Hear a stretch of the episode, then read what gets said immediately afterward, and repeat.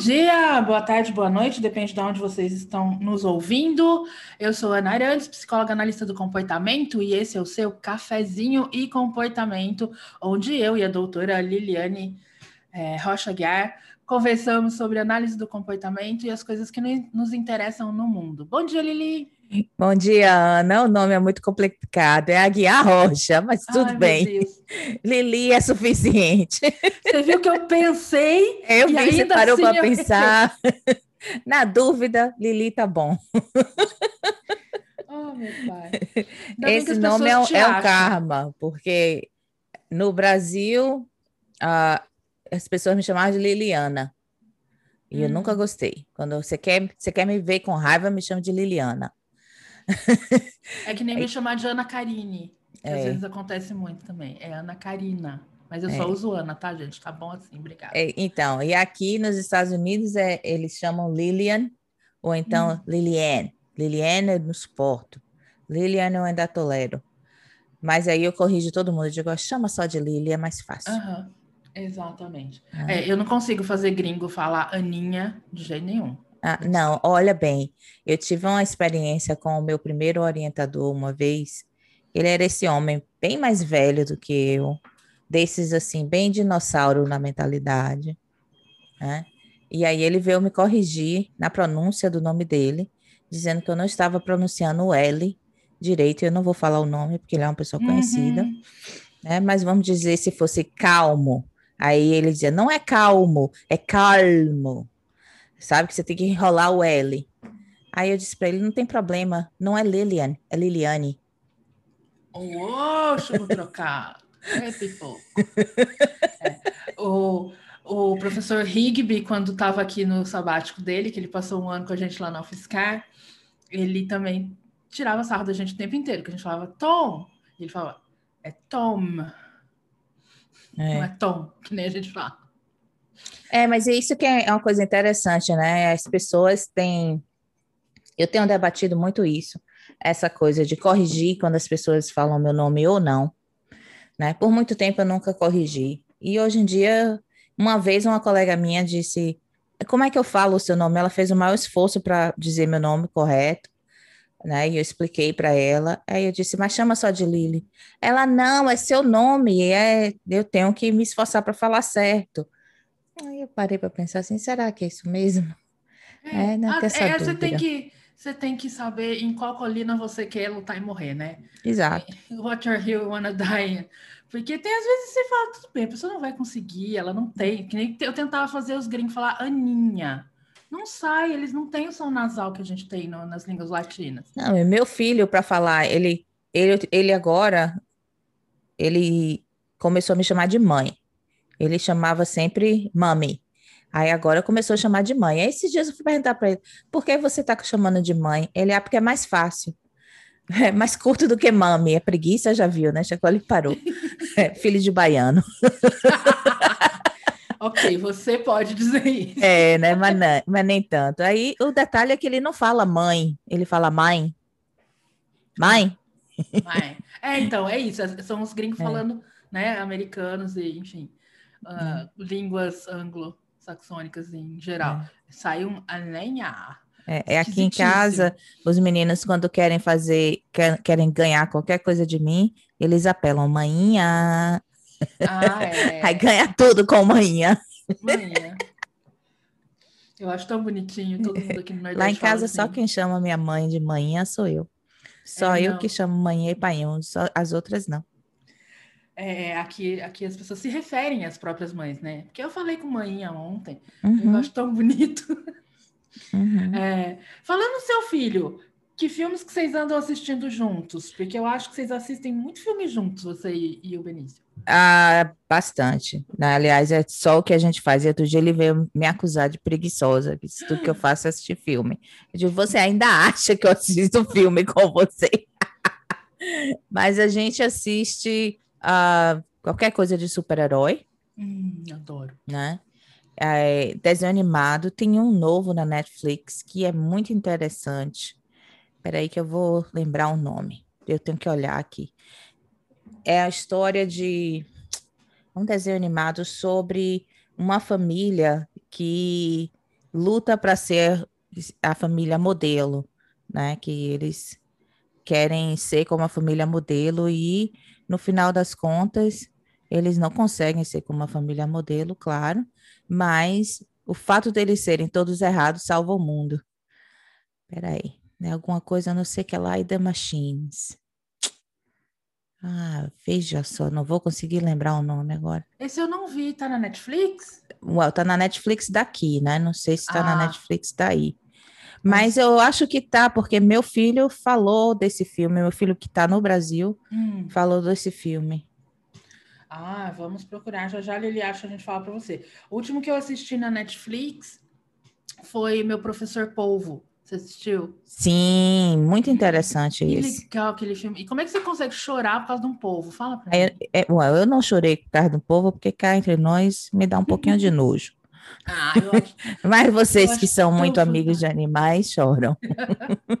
Ai, eu fiquei assim, achando a coisa mais maravilhosa do mundo.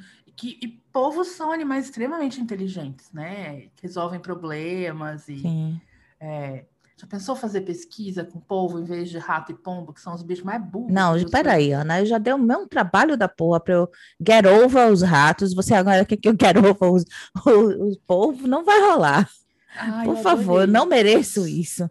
Imaginou botar pombo para fazer é, discriminação, equivalência? Sim. Ia ser ótimo. É, eu acho legal ficar, é, a gente trocar ideia e trocar dica de filme, de livro, de música, de, sei lá, exposição, é, passeio.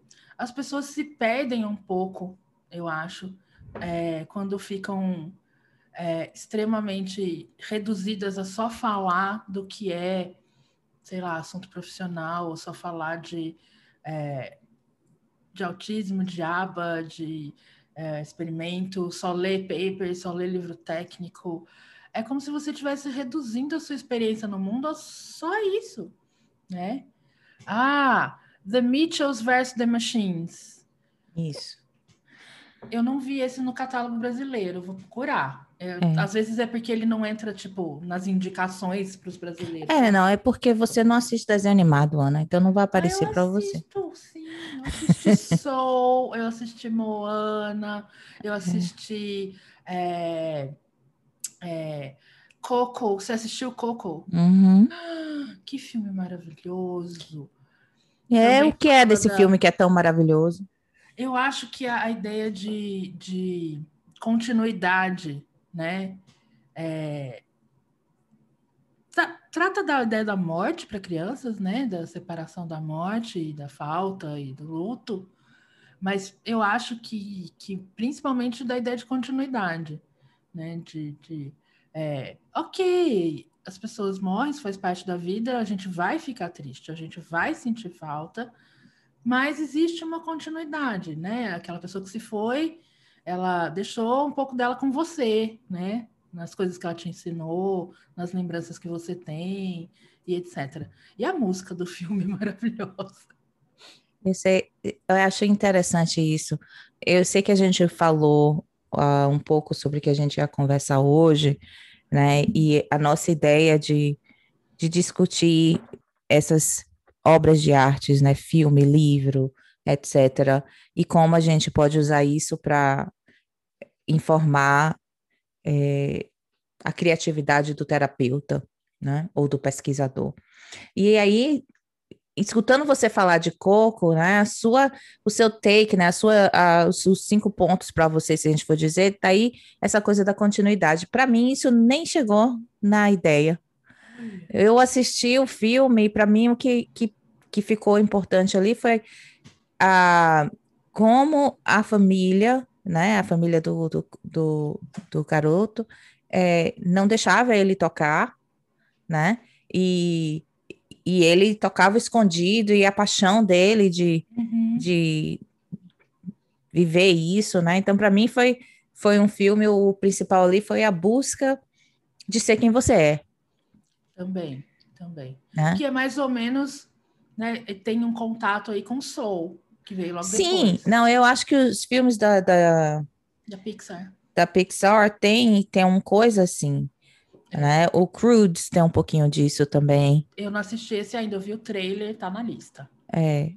Então, eu, eu, acho que de, de, maneira geral, esses desenhos animados, no, no fundo, eles têm essa coisa assim de uh, o herói ele tá sempre lutando por aquela coisa que é bem importante para ele, uhum. né? E que é uma coisa que outras pessoas podem não achar que vale a pena. No caso de Coco, né? A música era uma coisa super importante uhum. para ele e para o resto da família não, era uma coisa que o que eles deveriam fazer é trabalhar com sapato.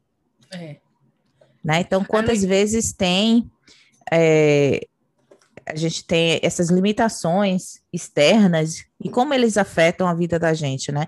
Então, de uma forma geral, a família de Coco, a última geração antes dele, eles eram conformados. Eles tinham, entre aspas, uma, uma estabilidade financeira, mas não eram pessoas felizes. Uhum. Né? Então, quantas vezes a gente passa por isso, nossos próprios clientes passam por isso, né? Tem essa dificuldade uhum. de uh, viver a vida que eles querem viver, para viver uma vida que acha que deve viver. Nossa, e aí agora minha cabeça deu uma explosãozinha aqui mínima, né? que eu já estou é. pensando de mil coisas que a gente pode ir por aí agora. Pensando no capacitismo, tô pensando em ACT, tô pensando em... É, eu acho que é uma, é uma coisa muito legal também, porque a gente discute muito em ACT. Sim. É, né, quando a gente fala de aceitação, que é uma palavra que na, na, no uso comum dela, ela tem uma, uma um peso né, de resignação, de, né, quando no, o processo da aceitação, quando a gente está falando em ACT, não é resignar-se, né, é se aproximar daquilo que você está afast se afastando para né, para tornar aquilo... É se aproximar da experiência. Da experiência, né? Não é viver aquela experiência. Mais, isso, mais, mais real, assim, no sentido de para você perceber que é uma experiência como qualquer outra, uhum. né? Não perder o medo. Né? A, a minha professora de arte, a Mônica Valentim, ela fala da que, que essa aproximação é, é, é como se você tivesse é, de alguma forma uh, soltando a corda do cabo de guerra, né? Quando você quer vencer no cabo de guerra, você faz muita força, você puxa e puxa e puxa mas se você soltar a corda, o outro lado cai e você ganha. Então, é, para de lutar, solta a corda e, né? Então, acabou. É, eu acho que os filmes da Pixar têm muito isso. Uhum. Eu pensei, eu tô pensando desde o Divertidamente, uhum. né? Que é, mostrava os sentimentos lutando uns com os outros, né? O nojinho com a raiva, com a tristeza, com a alegria. Sim. E como a alegria que queria dominar tudo e quando ela dominava as coisas não davam certo, né? Porque não é esse estado, o estado natural. É, e até no é. final é, a mensagem é justamente essa, que para alegria ter espaço, ter necessidade uhum. de ter alegria, tem que se conhecer a tristeza. É. Né? Que muitos momentos mais alegres vinham logo em seguida a um momento super triste. Uhum. Né? E essa variedade é, é, a cor da vida no final, né? É. E eu acho que é isso, quando a gente fala, né? É, as pessoas têm que ter. Se você quer ser terapeuta ou você quer é, cuidar de outras pessoas, né?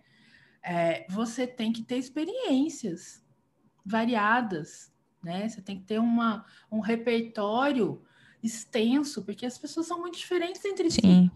Né? Então, é, livros, filmes, músicas, experiências artísticas, elas são uma maneira de você ter experiências, de vocês né, ter contato com essas contingências na vida, né, que Sim. vão te ajudar. Aprendizado por modelo. Por modelo. e que vão te ajudar na hora de você compreender e ter empatia e, é, com o, o, próximo, né? Quando você está sentado com uma família que não consegue entender né, que é preciso que a criança tenha socialização e que um tratamento de grupo seria o ideal para ela, e essa família está resistente, né? Porque só ouviu falar que aba tem que ser um para um, que tem que ser individual, que tem que ser a terapia da criança e não consegue entender, e você pode Sim. trazer coisas, né? Então, assim, vocês já viram aquele seriado que chama Amor no Espectro? Sim. Que é um grupo de adolescentes autistas? Né? E as relações entre eles. Então, eu acho que é, é muito importante isso, é extremamente importante. Para mim, é satisfação pessoal, porque eu já venho de um background, né? É, meu, minha primeira graduação foi em teatro, foi em artes dramáticas. Ai, que legal. Então, eu já tinha essa é, esse valor, já era uma coisa muito reforçadora para mim. Mas, né, durante a minha graduação em psicologia e na pós-graduação, eu fui, como todo mundo já sabe, porque eu cito, cito muito aqui, eu fui orientando o Dr. Júlio de Rose. E o Júlio é, sempre é, motivou a gente muito a fazer isso. Eu aprendi com ele isso.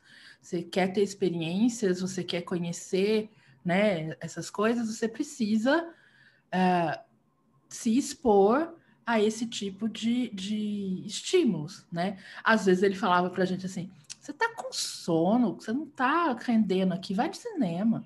Ele falava isso no meio da aula. Você tá fazendo aqui, perdendo seu tempo, vai no cinema. Sabe assim? É, porque pelo menos lá você vai ter uma experiência que vai te, te né, aumentar fazer o seu pensar. repertório de alguma forma, já pensar. que aqui na, na aula você está dormindo, né? Então, ele era aquele que é, tirava a gente no meio do congresso quando não tinha nada legal para assistir, falava, vamos passear, vamos conhecer a cidade né? Sim. É, é, quando, to, quando as pessoas iam fazer doutorado sanduíche, a primeira coisa que ele falava assim: por que, que você vai para essa cidade? Cidade no meio do nada, não tem nada lá. Vai para um lugar onde você pode ter experiências. Sim. Né? Porque você vai fazer um intercâmbio, você vai para fora do país. Claro que o pesquisador que vai te orientar, o laboratório em que você vai fazer esse estágio é muito importante. Mas também é muito importante o fato de você estar tá lá imerso numa cultura diferente da sua, para você ter experiências, isso também é formação intelectual, formação profissional, formação, desenvolvimento pessoal, né? Então, eu acho que a ideia hoje que a gente trou trouxe, que eu propus para a Lili, é, vamos falar de, vamos falar das coisas legais, vamos dar indicação de livro, de filme, de coisas que a gente viu, por que, então, que a gente então. achou legal, as relações que a gente fez. Isso, vamos falar aí, quais são os filmes que... Vamos falar, você fala um, eu falo outro e a gente vai nesse ping-pong, ok? Massa filmes que, uh, que te ensinaram alguma coisa que você pode trazer para sua prática clínica. Não só para a vida, mas para a prática clínica. Uh, eu vou falar um filme recente, okay. que eu vi fim de semana passado, que eu estou esperando há anos, é, que vai estrear dia 18 de junho na HBO. Chama In the Heights. Eu okay. acho que o título de português vai ser Num Bairro de Nova York. É um filme, é, é uma versão de um musical da Broadway chamado In the Heights. Do Lin-Manuel também. Do Lin-Manuel Miranda, lógico. É, e é uma das coisas mais lindas que eu já... Eu vi o filme duas vezes. Eu vi o filme, aí eu voltei e vi o filme de novo. É, a música é a coisa mais incrível do filme, óbvio. Mas ele conta a história de uma comunidade. O filme, ele, claro, tem alguns personagens, né? Protagonistas, mas o protagonista do filme é a comunidade, né? É uma comunidade, é um bairro latino em Nova York. Uh, então, aquela comunidade, como é que ela lida com a, a gentrificação? Então, o bairro está sendo comprado aos poucos por pessoas ricas, o aluguel está aumentando de preço, então as pessoas que moraram lá a vida inteira tem que sair dali porque não conseguem mais viver ali, e aí aqueles laços sendo rompidos e a, as maneiras como eles enfrentam isso, as estratégias para manter a comunidade unida. É, e eu fiquei pensando muito que tem uma das personagens, é, Nina, que ela é filha de um, de um empresário ali do bairro, do dono da companhia de táxi. E ela ela sai da comunidade e ela é tida como a heroína da comunidade, porque ela conseguiu sair para ir para a universidade, né? Ela vai para Stanford, que é na Califórnia, e ela volta para as férias de verão. E a, o filme começa com ela voltando para Nova York. E ela volta e diz para o pai que ela não, não vai mais voltar para a universidade, que ela vai desistir. É, e aí você vai vendo os motivos pelas quais ela vai desistir. É, não é spoiler, tá? Porque tá no trailer do filme isso. É, então, é, eu fiquei pensando muito como a gente tem que perceber, porque do nosso ponto de vista, né, por exemplo, do meu ponto de vista de pessoa branca, de classe média, média alta, que a vida inteira teve as melhores oportunidades de estudo, né? Nunca foi para mim uma, um sacrifício, né? Ou para minha, para minha família, talvez sim, na, na, no ponto de vista econômico, né? Manter uma pessoa na universidade, mesmo que seja numa universidade pública, mas em outra cidade, é, é um custo. Mas, é, como você percebe que para aquela pessoa, e aí você pensa, nossa, mas está desistindo da maior oportunidade da vida dela? Por que, que ela está fazendo isso só para ficar né, num bairro pobre? E aí você vai vendo que os valores são diferentes, porque aquela cultura valoriza e ensina né, as outras gerações a valorizarem essa ideia de, de pertencimento a uma comunidade. Porque são imigrantes que vieram e que então, né, a, a primeira geração tem essa, esse conflito de é, querer ter as raízes né, da sua ancestralidade que eles nunca viveram, porque eles já nasceram em outro país. E os pais, a geração que imigrou, querendo que eles pertençam a outro país e não aquele que eles deixaram. Então é um conflito e você tem que entender essas nuances, é muito legal. Como é que você usou essa experiência na sua prática clínica? Eu acho que de, de parar mesmo conscientemente, ativamente, para entender qual é, da onde a outra pessoa está saindo.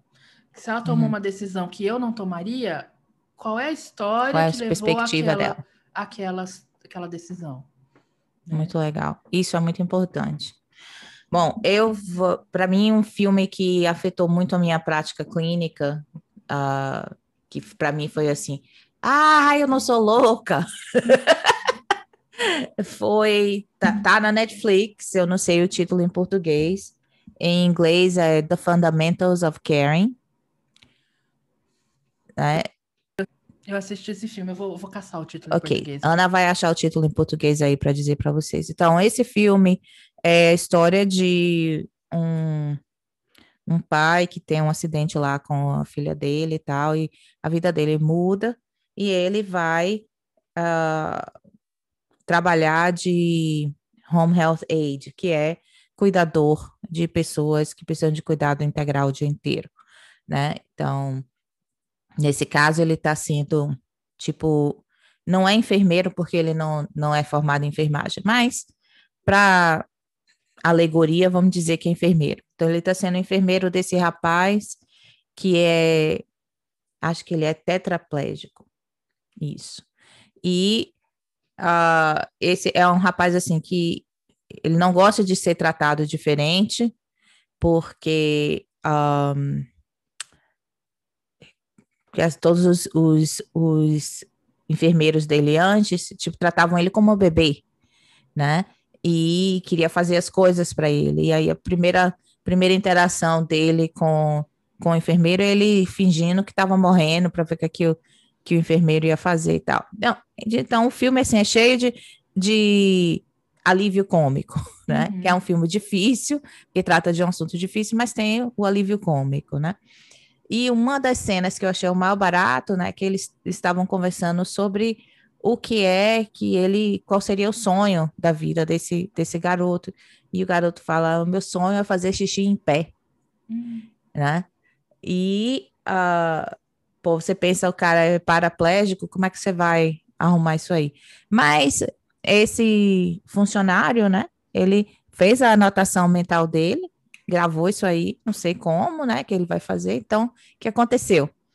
Eles foram, estavam numa viagem uh, e chegou um determinado momento que eles estavam num, num uh, lugar lá fazendo é, turismo e era eles tinham um, tipo um palanque, né? Uma plataforma onde você via a paisagem. Então, o que aconteceu? Teve alguém nesse, nesse lugar, teve um acidente e precisou ver o pessoal de uma ambulância veio para socorrer. Então, a ambulância tem aquelas marcas, né, meio dura, que você carrega em vez de roda, né? Então, a ambulância veio, ajudou lá quem tinha que ajudar, na hora que o, que o, que o enfermeiro viu aquela coisa, ele teve a ideia. Ele conversou lá com, com o pessoal da ambulância, o que, que eles fizeram? Colocaram o menino na, na maca, amarraram ele todo, porque ali ele não ia cair. E o que, que ele fez? Colocou ele em pé, junto do abismo, para ele fazer o xixi dele em pé. Gente, achei isso máximo. Achei isso máximo, né? Porque, porque uma coisa parece que é impossível, não significa que é impossível. É, é impossível de uma maneira. Se você quer que ele vá fazer xixi em pé, igual o enfermeiro dele fazia, né, sem, sem auxílio nenhum, uma meta é completamente impossível. Mas é possível a gente colocar suportes em uma pessoa e deixar ela fazer uma coisa que ela bem quer e ter essa experiência que ela bem quer, da maneira que ela pode ter, uhum. né? Porque se a gente fica naquela de é, não, tem que ser do jeito que todo mundo faz, ele não ia poder realizar esse sonho nunca, né? Exato. né? Mas com, como ele pôde olhar é, como é a maneira que essa pessoa pode fazer isso, né? E, e aí ele conseguiu realizar um sonho basicamente impossível. Né? Uhum. Então, eu acho que isso transfere para a nossa prática clínica, né? Que quando a gente entra nessa do capacitismo, que tem que fazer igual a todo mundo, né? Que tem que fazer igual as pessoas típicas, no caso da quem está uhum. trabalhando com autismo, né? Então a gente perde a criatividade. É, a gente fica eu... muito bitolado, né? No que é. Então, quando a gente se abre, ok, é isso que você quer, vamos ver como uhum. e se abre para as possibilidades, né? Coisas mágicas como isso acontecem. Então, isso para mim foi é. um, um dos filmes que eu mais curto. É, eu, fiquei, eu fico pensando muito também como às vezes a gente tem essa regra lá no, né? Lá no fundo, uhum. que a gente nem percebe que a gente tem, e às vezes a gente já de saída limita, né? Enviesa a, a, o tipo de procedimento que a gente vai usar, ou o tipo de né, ambiente que a gente vai dispor, porque a gente já de partida acha que a criança não vai conseguir, né? Sim. Ela não tem repertório. É, agora, estudando é, aplicações de ACT para crianças autistas, eu tô cada vez vendo como eu nem sabia, mas eu era muito limitada, assim. Às Sim. vezes eu até pensava em um procedimento e falava assim, não, isso aqui para criança é muito, vai ter muita estimulação, ela vai ficar perdida, ela não vai, não é sistemático. Quando na verdade é sim, sim, ela vai entender o que eu estou falando para ela. Sim, com a repetição e com a exposição à contingência, ela vai aprender, né? Essa contingência é, suja, bagunçada, cheia de distrações, porque o mundo é assim, ela tem que aprender né, a, a se comportar quando o ambiente é bagunçado. Né? Não é um ambiente, um ambiente ascético, que só tem um estímulo para responder.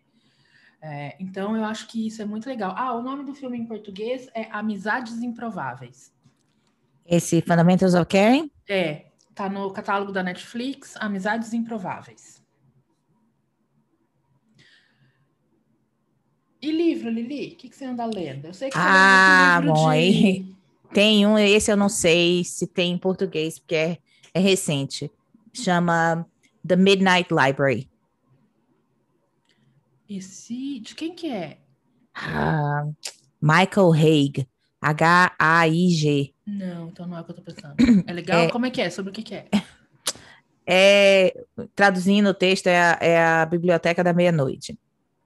Certo? Uhum. Então, o que é que acontece? É uma menina que ela tem uma vida muito. É, parece um filme da Pixar ou da DreamWorks. que ela tem a vida que tá indo tudo errado, uhum. né? E tá indo tudo errado na vida dela, e é dessas que, que se limitou bastante e acaba que ela tenta o suicídio, né? Toma um bocado de, de pílula lá e tenta o suicídio. E aí, quando ela tá nesse período entre a vida e a morte, ela vai para esse limbo, e esse limbo é a Biblioteca da Meia-Noite. né? Então, nesse, nessa biblioteca tem uma, uma pessoa né, que é, guia ela pelos livros dos episódios da vida dela. Então tem um monte de livro. O primeiro livro que a pessoa manda ela ler é o livro dos arrependimentos. Né? Então ela pega assim uma coisa bem grande, um livro bem pesado, né? E vai procurar os arrependimentos dela para e aí ela pode escolher desse livro de, de arrependimento alguma coisa para ela refazer, Hum. né? E como seria a vida dela, por exemplo, ah, eu me arrependo de não ter, não ter namorado fulano, Hum. né? Então, como seria a vida dela se ela namorasse fulano? Ou eu me arrependo de não ter casado com fulano, é, ou eu me arrependo de ter dito não daquele trabalho, ou saído daquele trabalho, seja lá o que for, né? E aí, o que acontece? Ela volta para esse ponto da vida, faz a decisão diferente e segue para frente, Uhum. né? Então, se a vida que ela escolheu naquele arrependimento fica do jeito que ela quer, ela tem a decisão de continuar vivendo lá nessa realidade alternativa. E se não, quando o momento que ela se decepcionar com aquela vida, ela volta para a biblioteca, Uhum. né? Então, é, é muito legal porque tem essas coi essa coisa de você às vezes fica remoendo coisas que não iam te levar a lugar nenhum É. né? Então, uma das coisas que, é, que ela que era das coisas que fez ela querer ir ao suicídio é que ela estava sozinha, né, em termos de relação amorosa e, e ela ficava remoendo que ela tinha esse noivo que queria casar com ela, tal e tal, e, e ela cancelou o casamento tipo um mês antes, né? Então, ah, e se eu tivesse casado com ele, né? Então, aí passa para frente, ela tá casada com ele, tá vivendo a, a vida lá e ela vai ver como é que ela não durou nem quatro horas nessa vida. Né? Então tem umas coisas assim, tem certas vidas que ela dura mais tempo, outras que ela dura Uhum. menos tempo, e daí a gente vai notando, né, os elementos interessantes, e ele tem uma linguagem muito próxima do ACT, embora a pessoa não seja terapeuta ACT, Aham. né? Então, quem está interessado em ACT, sabe ler inglês, eu recomendo Midnight Library. Muito, muito, muito legal. Quando você, quando eu acabei de ler, eu digo, uau, isso aqui, né? Tem um final relativamente é, previsível, Hum. né? Mas ainda assim interessante. Eu vou botar na minha lista esse. Eu gosto muito de ler é, literatura fantástica, né? Eu também Então, adoro. a- amo, né? assim, começa lá no Hobbit, Senhor dos Anéis, Harry Potter, que eu sou também. Bruma de Avalon. Bruma- Ah, gente, voltei para adolescência agora. Bruma de Avalon foi o primeiro livro em inglês Foi- que eu li. Eu acho que foi também. Eu acho que foi também o primeiro livro em inglês que eu li, hein? E quando eu acabei de ler os quatro volumes, naquele Uhum. Eu ainda morava no Brasil nessa época. E eu me lembro, de- comprei aquele paperback, que eram os Aham. quatro juntos, né? E é, se põe junto é mais de mil páginas. Eu disse, gente, eu li esse livro e não olhei para o dicionário. Que barato! É, é, nossa, eu não estava lembrando, tinha esquecido dele na minha história. Eu acho que eu li antes de ler Tolkien. Muito Eu- antes eu de Harry Potter, de com Tolkien. certeza, É. e antes do Tolkien. Porque o Tolkien também não é uma leitura levinha, né? Mas ela é muito. É, é que agora não dá mais para falar para as pessoas, leia o livro antes de assistir o filme, porque todo mundo já assistiu o filme. Não, é, é até É. esse do, dos vampiros agora, que tem o Breaking Dawn, o, desse Team Edward, Team, team ah, uh, da, é, é, sei, do Twilight. Do Twilight. É. Então, esse daí, o livro também é 30 vezes melhor. É, não, esse, esse eu não li o livro e fa- fala bem a verdade. O filme, eu fui com um amigo meu no cinema ver. Era o primeiro ou o segundo que tem aquela cena na floresta, dele correndo com ela nas costas, na floresta. Ah, acho que é o primeiro. A hora que chegou naquela cena, eu e ele tivemos um ataque de riso tão grande dentro do cinema que o resto do povo expulsou a gente, a gente teve que sair no meio do filme. Porque é muito ruim. É muito ruim. De vez em quando passa na televisão e eu assisto só para me divertir, gente, porque é, é, é, você dá muita Não, risada. não, com certeza. É uma história muito água com açúcar e o, e o filme ainda fez uma coisa muito mais bestinha ainda, né? Porque ah, Eles quiserem. É, é aquela coisa que filme às vezes tem de querer. é, de achar que a plateia é burra. Que o público. sim, Você tem que enxugar tanto o negócio, sabe? Eliminar tanto as complexidades, porque você acha que as pessoas não vão entender. sim. E é, e é essa a vantagem do livro. O livro deixa todas as complexidades. O livro não é tão só para adolescente. Não, O filme é, é. o livro deve, é melhorzinho. É, e não esquecendo que o livro, o Twilight, a saga Twilight, nos deu como um, um subproduto, né? É, a oportunidade de ter essa obra de arte, essa obra-prima da literatura internacional, que é 50 tons de cinza. que eu li, porque eu tinha que saber como aquilo era ruim. É machista, é misógino, é capacite, é de tudo, gente. Amor, é de tudo. detalhe, você sabe como é. Eu acho muito interessante. A, a autora, ela é uhum. mormon. Você uhum. sabia disso? Sabia. Sabia. Pois é. E aí ela vai, ela vive tudo que ela quer viver, eu acho, nos, nos livros dela, né? É. E é uma fanfic de Twilight, né? É. Ele começou. E a fanfic, se você procurar bem na internet, nos cantos da internet você ainda acha a fanfic. Não tá, na, não tá mais no ao Tree, que é o, site de fanfics, mas tá, na, tá nas internet em algum lugar. E a fanfic consegue pior ainda, é muito legal. É, mas saindo do universo das coisas que são legais que são muito ruins, vamos para as coisas que são legais que são muito boas. É, quem não leu Harry Potter, leia, gente. Ah, sim, com leia. Certeza. É uma delícia e é uma, uma jornada assim no, no mundo das amizades adolescentes e dos tipos de conflito que adolescentes passam, né? E, e acompanhar né, um conflito é, desde que o personagem é criança até ele ficar adolescente e jovem adulto e ver as modificações que acontecem é muito muito legal. Mas eu ia eu, eu introduzi porque eu ia falar do último que eu li. Eu não tinha lido quando saiu, li agora, que é a, a, a trilogia da Bússola de Ouro. Ah, essa eu não conheço. His Dark Materials, que. É oh, é do... da, HBO tá fazendo essa série Exato. que é muito legal. É muito bom. Que também, desculpa aí, gente, mas tem o Lin fazendo o Lee Scoresby, que é. Você já viu todo? Já.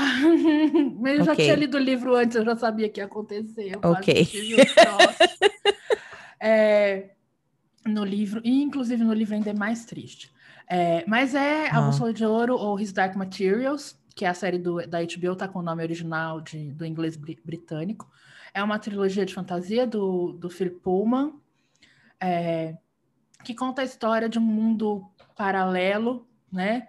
E de uma garota que tem alguns dons mágicos de conseguir passar de, de um mundo para o outro. Então ela vai viajando em mundos paralelos e a história, os personagens. Mas o mais legal é que nesse mundo a, a alma das pessoas, a, a essência das pessoas, ela está fora do seu corpo. Ela está num animal que é o seu demon. É o seu companheiro durante a vida toda. E ele é como se fosse. Lembra da, do grilo falante? Né? Ele é como se fosse o grilo falante, porque é, as pessoas, os personagens vão é, tendo diálogos e trocas com esse demon, que na verdade seriam a, a, aquela, aquele diálogo interno que a gente tem, né? De se eu fizer isso, se eu fizer aquilo, por que, que eu quero isso, por que, que eu quero aquilo, mas não é melhor eu fazer assim do que fazer assado, o que, que pode acontecer. Então, assim, como recurso literário é genial, porque o autor pode colocar todos esses, esses é, diálogos internos, né, como um diálogo que realmente acontece. Mas, e é muito legal porque é, você também pode pensar isso, né? Se tivesse um bichinho aqui falando comigo e ele refletisse para mim, né, as coisas que eu realmente quero, as coisas que eu realmente dou valor, das coisas que eu realmente estou fugindo, o que, que ele me diria, né? Eu acho muito, muito legal. São três livros é, principais, a trilogia, que é o que vai, vai ter na série. A série está na segunda temporada, a terceira não foi filmada ainda por causa da pandemia. É. É, mas as duas temporadas que estão no ar é da HBO, que são fenomenais. E a, a, a produção de arte é lindíssima, lindíssima. Sim. E aí tem vários livros é, paralelos também, que contam a história dos personagens ou a história dela depois de ficar adulta. É, e agora tem uma segunda trilogia, que já tem dois livros, o terceiro eu não sei se já saiu, é, que é a vida dela adulta.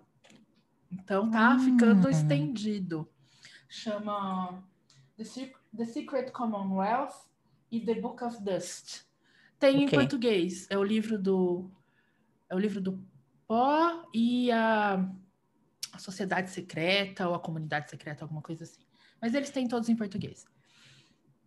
Pois é, o importante aí, Ana, é que com quando a gente está lendo, você está pensando assim, ah, você está lendo fantasia, o que, é que isso tem a ver com com sua prática clínica, tem muita coisa. Todo essa, esse próprio exemplo aí do His Dark Materials, né? Que você tem a alma na personagem de um animal fora do seu corpo. Para que técnica de desfusão melhor que essa, gente? Né? Eu, como contexto, nossa, dá para ter um, fazer um, sim, né? Um, Milena, Milena, Maravilha. essa tarefa é minha, tá? Essa tarefa é minha, Milena.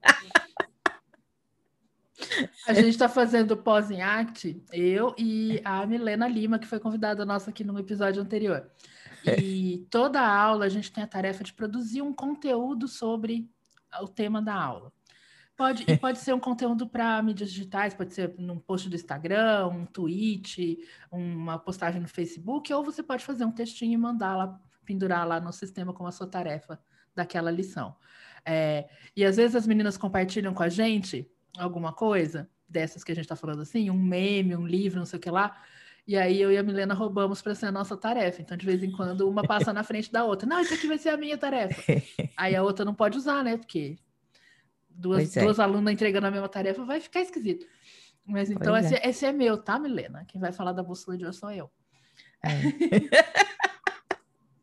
pois é, então tem isso. É, e quando você pensa no, no Harry Potter, ou Transformers, ou Star Wars, ou seja lá o que for, você conhecendo coisas diferentes, você acaba entrando em contato com coisas que são importantes para o seu cliente. Uhum. Né? Então, é, você conhece a perspectiva do outro. Né? Você não gosta de filme de de fantasia, tudo bem, você não precisa assistir um monte de filme de fantasia, mas assista um ou dois para uhum. você uh, entender a perspectiva do outro, né? Eu acho que, que tem muito isso, né? A, a perspectiva do outro que você aprende uhum. com quando você uh, tem essa experiência que é diferente da sua, né? É. Uma das melhores maneiras de você diminuir, de você incri, in, increase, não, de você aumentar a diversidade, equidade, essas coisas, é você estar em contato com pessoas que são diferentes de você fisicamente ou que são diferentes de você ideologicamente. Uhum. Né? Então, isso aí faz uma diferença. Faz muita Eu acho diferença. que, a, além das, das implicações óbvias, que é isso, né? Colocar você em contato com contingências diferentes das suas para aumentar o seu repertório, é, é, melhora a saúde mental, melhora a qualidade de vida, né? É, ter contato com, com arte, com ficção, com entretenimento é necessário. Eu acho que a gente, a nossa profissão, a nossa comunidade, saiu uns tempos atrás, você lembra disso? Que a Forbes fez uma lista das profissões mais estressantes e que é. BCBA era o quinto lugar. Eles sempre têm uma dessa. É. E BCBA é. era o quinto lugar de profissões mais estressantes. É. Né? Porque eles levavam, eles fizeram um índice até interessante que levava em conta é, a carga horária de trabalho, o tamanho da responsabilidade do que o profissional carrega, a quantidade de informação que ele tinha que manejar para poder ser competente. Então era um índice bem feitinho. E, e mas é isso mesmo. Quem está na área sabe, né? E, a nossa área, como é muito extensa, então eu estou falando de todo mundo mesmo. Quem está na academia fazendo pós-graduação ou sendo Sim. professor acadêmico, quem está na clínica é, psicoterapêutica tradicional, quem está em aba cuidando de, de pessoas autistas, é, quem está em OBM, trabalhando com empresas, está todo mundo sob um estresse, uma carga de trabalho, né? Gigante e parece que a gente fica imerso nisso o tempo inteiro. Tem, tem a trope também de que analista do comportamento só sabe falar de análise do comportamento. E é verdade, gente, hum. nós aqui falando de filme, mas na verdade nós estamos falando de análise do comportamento, a vida é essa. Mas pelo menos né, se exponha a essas coisas. Né? Não dá para você viver nessa bolha de análise do comportamento, está limitando a sua vida. Está vivendo uma vida limitada. Tem que expandir horizontes, tem que conhecer coisas novas. Né? Eu sei que hoje em dia está difícil, mas essa porcaria dessa pandemia vai acabar uma hora. Vai no museu. Então pode ir no museu. Gente, tem um monte de museu. O Louvre, que tem passeio virtual. Você entra é. lá no site, é como se você estivesse visitando o museu. Entendeu? É a mesma coisa? Claro que não. Mas, pelo menos você sabe, né? Você tem uma ideiazinha. Quando você tiver a oportunidade, você vai lá e vê de verdade. Então, eu acho que é, é isso. A gente tem que ter variabilidade, né? Porque já dizia o tio Skinner, tio Fred, que variabilidade gera seleção de comportamentos mais que produzem mais reforço, que são mais adaptados ao ambiente, né? Gera criatividade, né? Então, as teorias da, da convergência e divergência, né? Então, primeiro você tem que ter experiências divergentes, tem um uhum. monte de experiências para daí você convergir numa ideia nova e criativa e original. E você só vai conseguir ser novo, criativo e original se você tiver um catálogo grande de coisas para escolher. Né? Acho que a ideia era essa. É, não, eu acho que, sei lá, né, a gente já está aqui falando, já tem mais de 40 minutos, então está na hora da gente wrap it up, porque se a gente começar a falar de duas coisas que a gente adora, né? Livro, filme uhum. e aba, uhum. né? A gente uhum. vai ficar aqui até amanhã conversando acaba, porque a gente acaba falando de um, vem o outro e o outro e o outro, né? outra próxima vez a gente pode falar sobre esses memes do TikTok, né? Ontem meu filho me mandou um que eu, que eu tô rindo até hoje pensando, né? E, e ah, o que, é que tem por trás disso aí, o que é que faz uhum. isso engraçado, né? Então, tem muitas coisas aqui que a gente pode discutir. Então, uh, eu acho que vale a pena a gente pedir para os ouvintes, né? Se tiver interesse que a gente discuta algum filme ou livro, né? Manda para cá, a gente fala. E né? aí, lá no, lá no Instagram, na hora que a gente fizer a postagem, né? Porque sempre quando a Lili bota no ar o, o cafezinho, ela me manda um WhatsApp Aí eu vou lá e posto no, ela mesma posta no, no, no Instagram. Coloquem lá quais os livros legais que você viu, faça suas indicações. Isso. Livro, filme, série, música, teatro, exposição, passeio, experiências.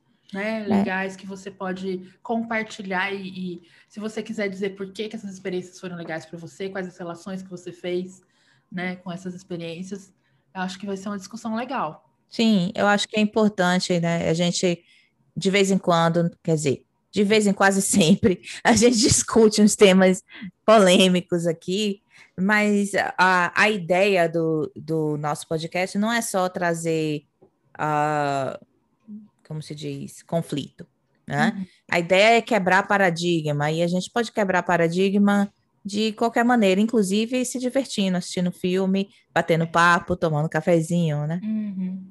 Eu gosto, eu gosto muito disso. Estava lembrando da minha história agora. A minha é, monografia de bacharelado, que seria o Major, a Major Thesis nos Estados Unidos, foi uma análise do comportamento verbal em Otelo do Shakespeare. A minha prova de certificação da Act Matrix foi fazer a Matrix de Star Wars. Ah lá.